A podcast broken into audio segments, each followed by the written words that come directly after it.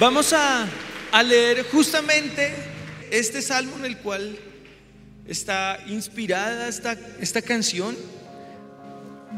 Vamos a ir saltando ahí unos, unos versículos para ir más rápido. Es el Salmo 139 y dice, oh Jehová, tú me has examinado y conocido.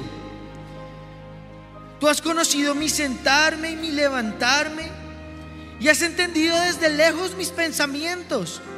Has escudriñado mi andar y mi reposo y todos mis caminos te son conocidos. Pues aún no está la palabra en mi lengua. Y he aquí, oh Jehová, tú la sabes toda. Detrás y delante me rodeaste y sobre mí pusiste tu mano. Todo el tiempo ha estado Él con nosotros. Tal conocimiento es demasiado, maravilloso para mí. Alto es, no lo puedo comprender. Su amor es tan grande, su amor es tan inagotable, su amor es tan inmenso que no lo podemos entender. El amor de Dios no puede pasar por nuestro, nuestra mente, nuestro corazón. No lo podemos entender. Dice en el versículo 7, ¿a dónde huiré de tu espíritu? ¿A dónde huiré de tu presencia? Si estuviera en los cielos, allí estás tú. Y si en el Seol hiciere mi estrado, he aquí, allí tú estás. Si tomare las alas del alba y habitare en el extremo del mar, aún allí me guiará tu mano y tu diestra me asirá todo donde sea que estemos. En las circunstancias que tengamos, no importa el momento, la situación o el tiempo, Él está ahí. Después dice en el versículo 13, eh, porque tú formaste mis entrañas, tú me hiciste en el vientre de mi madre. Te alabaré porque formidables, maravillosas son tus obras. Estoy maravillado y mi alma lo sabe muy bien. No fue encubierto en ti mi cuerpo, bien que en lo oculto fui formado, entretejido en lo más profundo de la tierra. Mi embrión vieron tus ojos y en tu libro estaban escritas todas aquellas cosas que fueron luego formadas sin faltar ninguna de ellas. A mí me gustó como lo dice la nueva traducción eh, del lenguaje, la traducción del lenguaje actual, este versículo. Se los voy a leer porque dice, tú viste cuando mi cuerpo fue cobrando forma y en las profundidades de la tierra aún no había vivido un solo día cuando tú ya habías decidido cuánto tiempo viviría y lo habías anotado en tu libro. El Señor está con nosotros desde antes de la concepción del mundo, desde antes que fuéramos formados, ya tenía un plan y un propósito trazado para nosotros. Dice en el versículo 17, cuán preciosas son, oh, oh Dios, tus pensamientos, cuán grande la suma de ellos. Si los enumerara, se multiplicarían más que la arena del mar. Despierto y aún estás conmigo. Ya podemos entonces decirlo con conciencia, podemos alabar, eh, eh, eh, cantar nuevamente este coro con todo el conocimiento del amor de Dios sobre nosotros.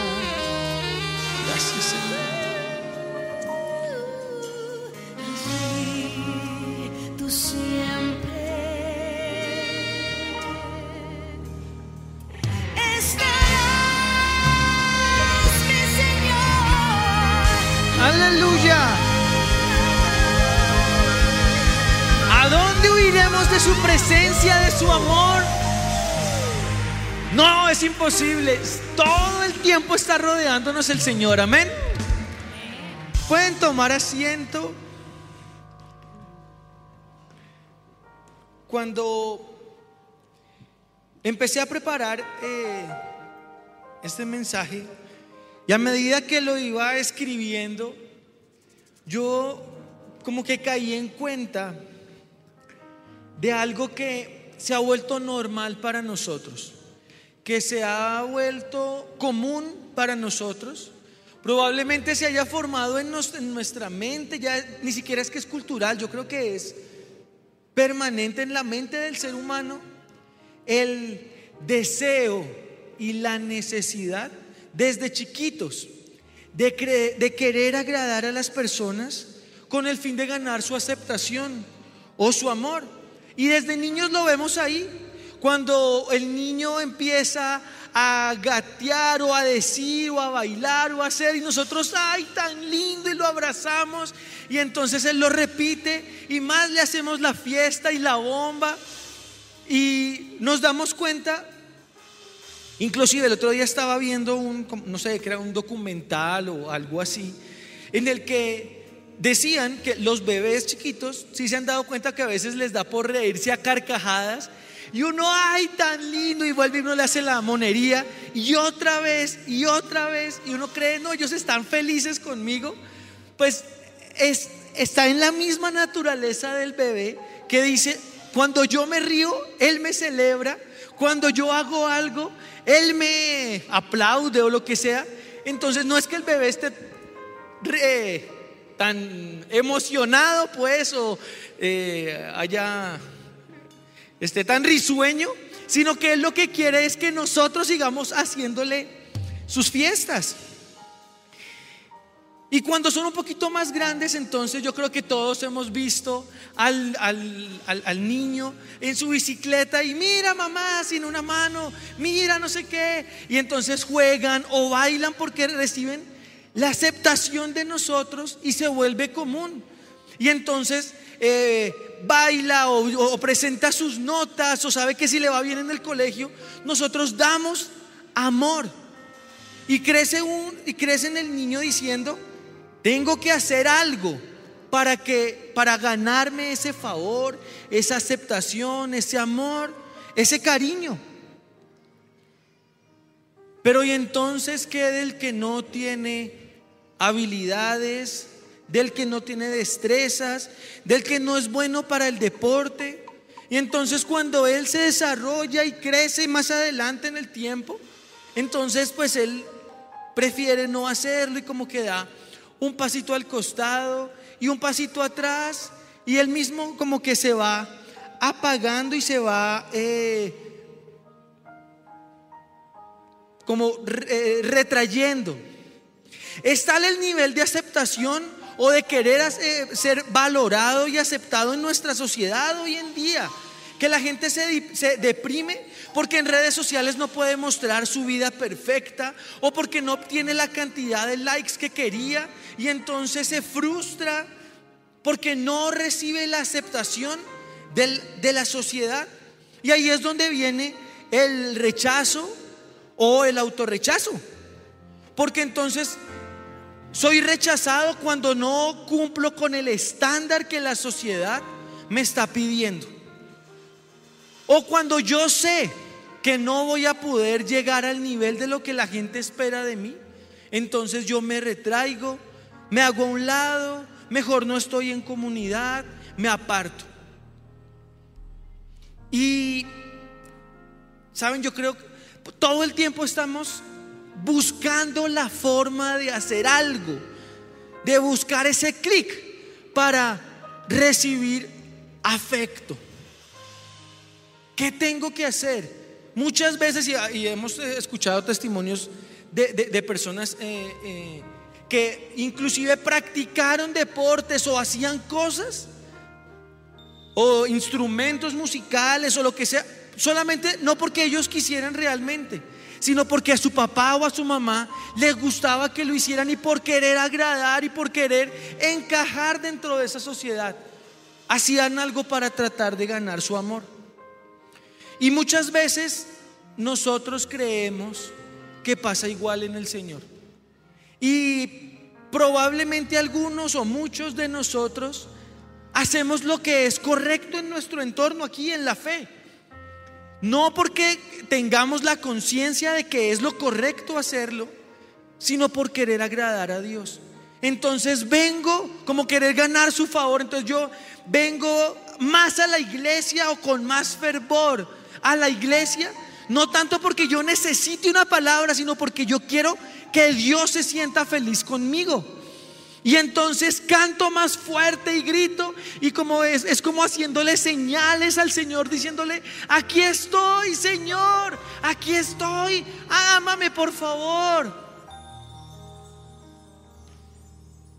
Y entonces eso nos satisface porque creemos que con lo bueno que nosotros hagamos en la iglesia, entonces oro más, ofrendo más, canto más para que Él me ame. Pero viene el, el que estaba apartado de Dios, que nosotros conocemos probablemente la historia y sabemos la cola de pecados que tiene. Y él viene inocente, entrega su vida al Señor, se arrepiente y el Señor empieza a bendecirlo y a bendecirlo. Y entonces nosotros decimos, no, pero un momentico, y es que el Señor no sabe todo lo que éste ha hecho. Es que el Señor apenas no, ¿será que es que no conoce todo el, el, eh, ¿cómo se dice? El, eh, sí, como el, la, la, cantidad de, de, cosas que, que este hizo, lo malo que él ha hecho, para que el Señor lo ame igual que a mí, si es que yo me porto mejor, si yo soy más santo. Y nos pasa como el, el hermano mayor de, de la parábola del hijo pródigo no puede entender que Dios le perdonó y que tiene nuevas oportunidades. Otros dicen y entienden y son tan sinceros que están inmersos en su, en su pecado y saben que definitivamente no tienen que ofrecerle a Dios. Dicen, Señor, este soy yo con todos mis defectos. No puedo mantenerme firme, no puedo mantenerme fiel a ti, Señor. Y entonces no se creen dignos, no, no se sienten dignos de venir a la iglesia porque le fallaron al Señor. O los más osados que son como este hermano, como el hijo pródigo, que dice, Señor, yo no puedo, yo te fallo siempre, yo no puedo mantenerme firme pero tampoco puedo estar alejado de ti. Por favor, por lo menos recíbeme. Yo me hago allá en la última fila. Yo no me levanto para que nadie me vea. Pero déjame a lo lejos disfrutar de lo que pasa en el avivamiento. Y saben, ni el uno ni el otro conocen a nuestro Dios. Conocen el verdadero amor de Dios. Y por cuanto no lo conocen, se frustran porque también un día se va a cansar de estar allá y se puede apartar. Y si el otro nunca se arrepiente y nunca viene porque sabe que Dios le ama y le perdona, también se va a apartar. No pueden entender que Dios nos ama, no por lo que nosotros hacemos, sino nos ama por lo que nosotros somos. Y somos sus hijos. Él no nos va a amar más por lo bueno que nosotros hagamos, ni nos, ni nos va a amar menos por lo malo o por lo bueno que dejemos de hacer. Él sencillamente nos ama porque somos sus hijos, sus hijos. Obvio, a Él le duele que le fallemos. A Él le duele que le hiere, que nos apartemos de Él, que le ofendamos. Pero su amor es inagotable y su misericordia es para siempre. Claro, si yo me mantengo en mi pecado y persisto en él y lo consiento y no salgo de ahí, voy a perderlo todo. Hasta mi salvación puedo perder. Pero es que el amor de Dios no depende de lo que yo haga, sino depende de lo que yo soy, su hijo. Y yo creo que los que somos padres podemos entenderlo un poquitico mejor. Cuando mis hijas estaban chiquitas y la embarraban, claro, eran cosas más pues de niños y uno ahí le sacaba la rabia y como dicen por ahí, cuando estaban chiquitos, uno se los quería comer a picos y cuando hacen esas uno dice, ¿por qué no me los comí? Pero cuando son un poquito más grandes, ya no son las cositas tan chiquitas. Y cuando ellas la embarran, pues claro, se hiere uno, le duele el corazón, le da mal genio y, tienen disciplina y tienen eh, consecuencias de lo malo que ellos hayan hecho. Pero mi amor por ellas no cambia, porque son mis hijas. De la misma manera nos pasó con mis papás como hijos. Cuando estábamos chiquitos, como dice, como decía, como dice mi papá, les sacábamos la chispa y ¡ay! Nos exhortaron muchas veces, cuando fue más grave nos disciplinaron, nunca nos dejaron, nunca faltó la disciplina, pero ¿saben algo? Nunca, nunca nos dejaron de amar. Yo creo que uno como papá, no importa en el estado en que esté su hijo, no importa hasta dónde esté untado del barro, del pecado, si nosotros, si son nuestros hijos, nosotros de allá vamos a querer sacarnos. Y la Biblia dice que si nosotros siendo malos sabemos dar buenas dádivas a nuestros hijos, cuánto más nuestro Padre Celestial que es bueno dará cosas buenas a nosotros. Hay un programa de, televisión que, bueno, hace, realmente hace días que no lo veo, que se llamaba El precio de la historia. Y era una familia que recibía documentos o elementos o decoraciones o yo qué voy a saber, cualquier cosa que le pudieran llevar y ellos tenían sus expertos y podían determinar que lo que para mucha gente podía ser basura valía miles de dólares. Entonces llegaba el señor, mire, mi papá o mi abuelito se murió, tenía como 100 años y encontré esto en su maletín, es un documento, pues yo ahí veo una firma y el nombre de un presidente, yo pues yo lo iba a votar, pero ¿esto vale algo? Claro, eso es la firma del no sé qué acuerdo, bla, bla, bla. Eso puede costar tantos miles de dólares y la gente se sorprende. Y así con muchísimos elementos. Hace 8 o 15 días salió una señora que compró algo como un, busto en una estatua, pues eh, en una venta de garaje y no sé cuántos miles de dólares valía, algo así. Y entonces en el programa un día dijeron algo que a mí me, uy, me, pues me, impactó y me pegó duro, porque dice que el pre, decían ellos, el precio de un artículo lo da lo que una persona esté dispuesto a pagar para tenerlo. Y yo de una cuando de verdad que cuando lo escuché yo dije, pero la Biblia dice que si las aves del cielo no tienen que cosechar y Dios las cuida y los lirios del campo se vestían más hermosos que Salomón con todo, Dios los vestía más hermosos de Salomón con todo el reinado y el poder que tenía y cuánto más valemos nosotros para Dios. Y por eso entonces vino otra vez la frase a mi mente decía, el precio de un artículo lo da el valor que una persona está dispuesta a pagar por él. ¿Y sabes cuánto valemos tú y yo? Todo, porque el, precio que Jesús, que el Señor pagó por nosotros, fue la vida de su propio Hijo. En, somos, nos amó tanto, de tal manera amó Dios al mundo, que envió a su Hijo para reconciliación por nosotros.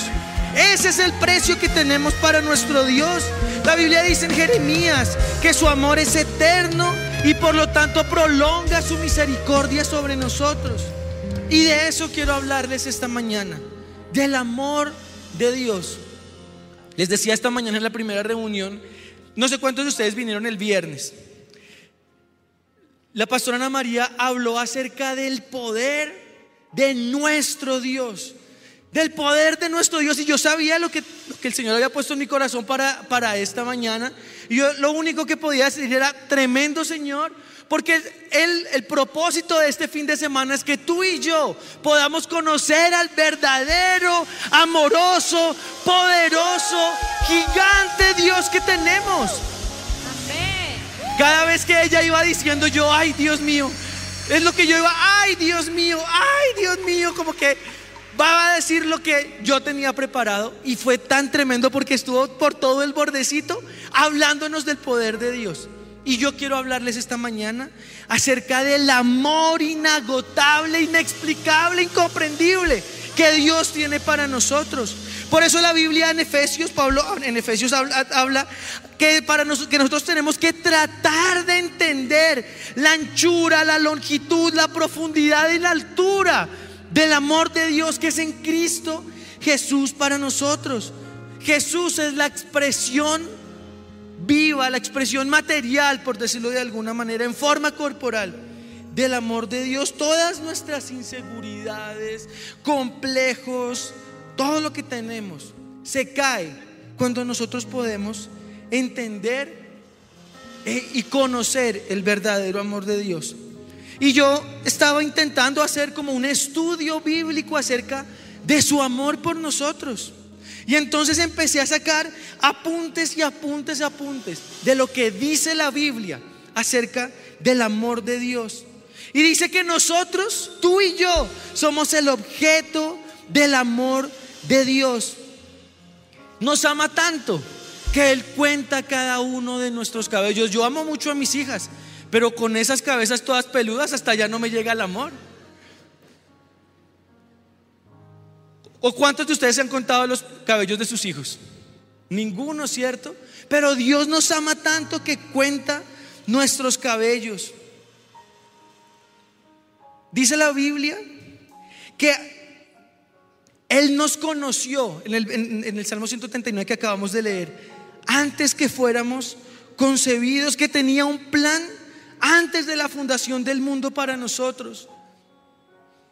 Tú puedes decir, o el diablo te puede decir que no estabas planeado, que fuiste producto de una violación, o cuando tus papás no estaban preparados, o cuando estaban muy joven, y tú crees que Dios, que fuiste un error, pero no fuiste un error. La Biblia dice, mi embrión vieron tus ojos. Él te creó perfecto, te creó en el tiempo perfecto y te, te puso nombre y un plan para tu vida, un propósito para cada uno de nosotros. Él planeó que nacieras en este tiempo, en medio de un avivamiento. Te creó perfecto para Él. Te entretejió, como dice la Biblia. Te hizo a, tu, a su imagen y semejanza. ¿Tú crees que, o tú puedes ser alto, flaquito, bajito, feito como yo, bonito como mi esposa? No importa.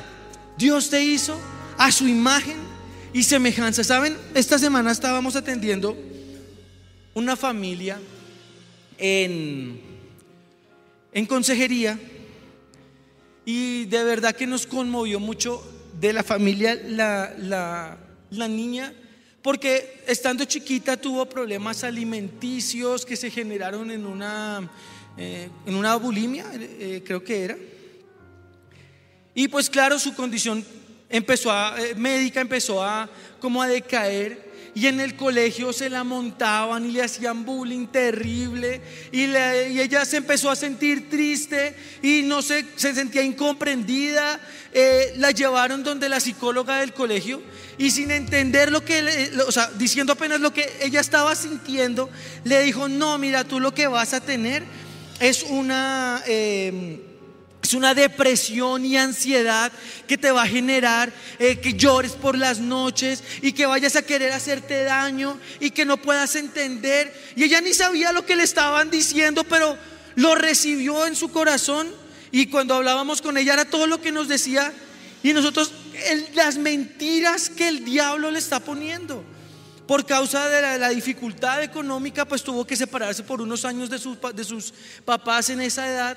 Y las personas que la cuidaban no la llevaban, no iban a la iglesia, la comparaban, sentía ella que todo el tiempo querían ofenderla y su estado de ánimo se sentía fea, eh, se sentía delgadita, se sentía pálida y de verdad que era una niña hermosa, muy bonita.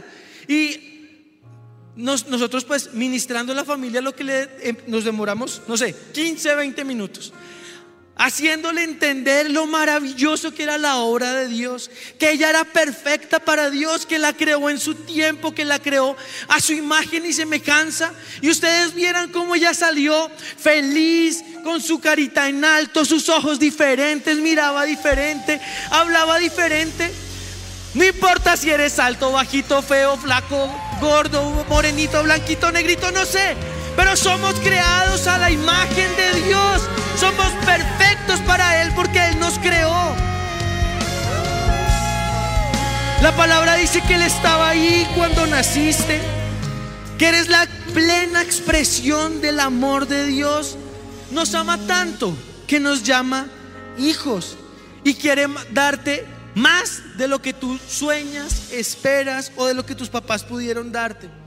Fuiste abandonado, fuiste maltratado, fuiste dejado, pues la Biblia dice que Él es el padre del huérfano, el esposo de la viuda, que Él es nuestro Padre perfecto.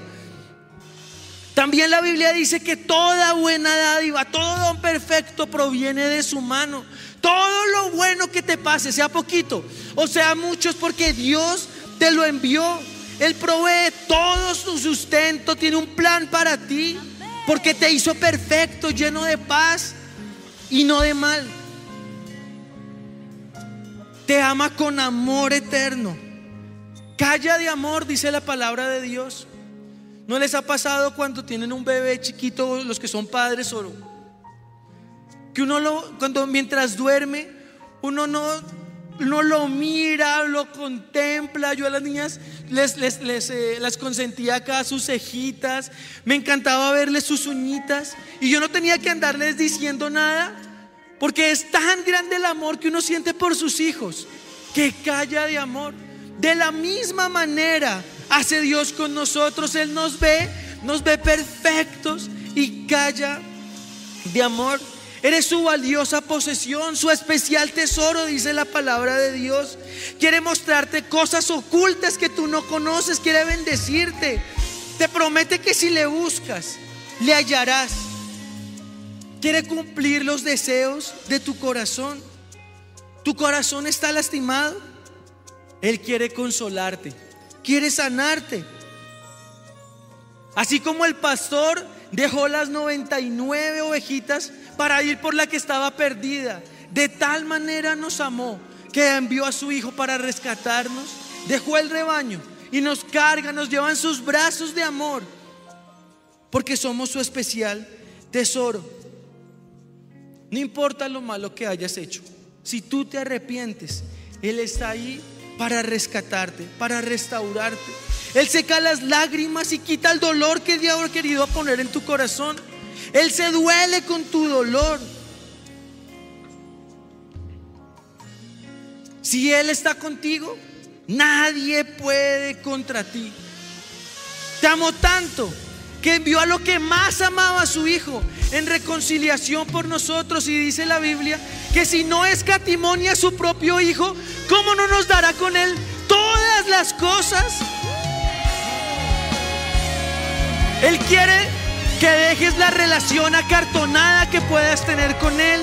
Tú allá, yo acá. Él quiere que te botes en sus brazos, que te sientes en sus piernas, que le digas, Abba Padre, papito mío, ese nivel de amor es el que está hablando. ¿Sabes cuando estás cansado o desanimado y crees que nadie vio tu esfuerzo? Él valora y sabe cuánto te has esforzado. Cuando has llorado y tu corazón ya está apretado y ya las lágrimas no salen. Cuando probablemente estabas ahí en la noche, en tu habitación, en tu cama, la luz apagada y llorando porque crees que nadie está contigo, porque nadie te entiende. Dios sí estaba ahí. Cuando piensas que, tú no, que tu vida no tiene sentido, que estás frustrado, Él tiene la respuesta.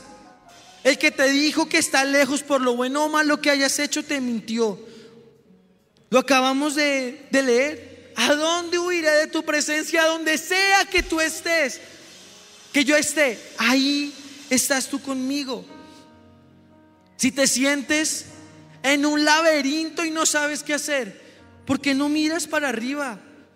Dios está ahí esperando y tiene la, la salida. Si ya probaste todo y no encuentras respuesta a tu necesidad, ¿por qué no le das un chance al Señor? Es que tú dices, no, es que mi problema es imposible de solucionar. Pues alégrate, porque Él es especialista en imposibles. Si no le, si no le has hallado, seguramente es porque no le has buscado. Si es, no tienes solución a tu problema, llámale. Él quiere responderte porque no le hablas. Y yo creo que aquí hay algunas personas que dicen, tremendo el amor de Dios con los demás. Él es el buen padre para otros. Pero la palabra papá o padre para mí es sinónimo de maltrato o de odio, de golpes, de abusos. Papá para ti representa violación o borrachera. Y tú te preguntas por qué. No que eres el padre. Bueno, ¿dónde estabas? ¿Dónde estabas cuando se fue mi papá? ¿Dónde estabas cuando mi mamá me abandonó? ¿Dónde estabas cuando me pasó esto o lo otro? Y yo te puedo decir, él sí estaba ahí. Lo que pasa es que no le podías ver ni sentir porque no le conoces, porque no le conocías. Estaba leyendo hace un tiempo eh, el testimonio de eh, este salmista eh, Danilo Montero, que también es pastor. Y él contaba que cuando era niño y no conocían del Señor, en su casa, su casa era eso violencia, golpes, borrachera, maltrato. Y él, cuenta el testimonio de un día en particular, el día que se fue su papá, en el que eh, estaba él acostado y de un momento a otro empezaron los golpes y se escuchó que se rompían las cosas, que volaban las sillas. Él intentó salir, se escuchaban los gritos, iba a salir de su habitación y pasó una silla volando. Su papá azotó la puerta y se fue. Y él lo único que pudo hacer fue sentarse en su cama y llorar. Años después, cuando él ya conoció al Señor, cuando era un ministro, en medio de una, justamente en medio de una administración, estaba recordando eso y le decía, Señor, pero tú dónde estabas? ¿Por qué pasó eso? ¿Por qué permitiste que eso pasara si yo te iba a servir? Si yo quería conocerte. Y en medio de la adoración él vio como, como una imagen, como si fuera una cámara, y pudo revivir tal cual lo que le estaba pasando. Y revivió el momento y el golpe y la caída y no sé qué. Y como una cámara cuando mostrándolo a él, se veía a él mismo en su cama sentado y veía al Señor abrazándolo. Y él le, y él le dijo, Tú crees que yo no estaba ahí, pero es que tú no me conocías. Yo sí estaba. Estaba abrazándote en medio de tu dificultad, estaba sosteniéndote en medio de tu angustia, pero no me podías ver porque no me conoces. Yo no sé las dificultades que tú hayas tenido, los problemas por los que hayas pasado, el dolor que hayas tenido, pero Dios sí, y Dios estaba ahí. Tú puedes preguntar, ¿por qué pasa esto? ¿Por dónde estabas tú, Señor? Y yo te digo, Él estaba ahí. Siempre ha estado ahí. No le podías ver porque no le conoces, pero su amor es inagotable. Su amor nunca deja de ser. Dice la Biblia en Romanos y en el capítulo 8, dice, por lo cual estoy seguro por lo cual estoy seguro de que ni la muerte, ni la vida, ni ángeles, ni principados, ni potestades, ni lo presente, ni lo porvenir, ni lo alto, ni lo profundo, ni ninguna cosa creada podrá separarnos del amor de Dios que es en Cristo Jesús, Señor nuestro. El amor de Dios es tan grande, es incomparable que está sanando esta mañana corazones. Yo por eso quiero orar. Por cada persona que dice, hoy puedo entender el amor de Dios. Hoy puedo entender que Él estuvo siempre ahí. Hoy puedo entender que me ama, que entiende, que me comprende, que está en medio de mi dolor. Todo el que se sienta así, por favor, venga aquí al frente y vamos a orar.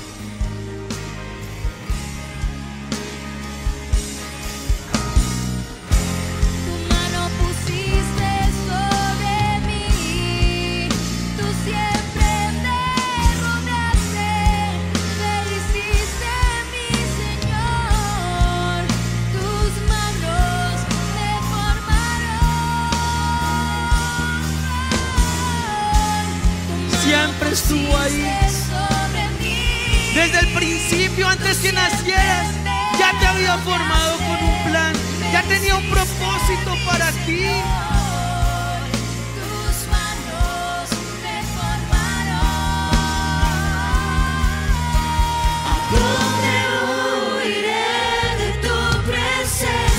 Nos ama tanto que no podemos escondernos de su amor. Nos ama tanto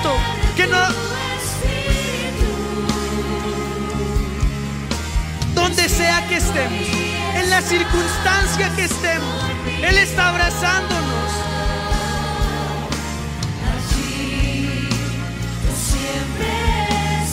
Siempre has estado ahí. Siempre has estado ahí.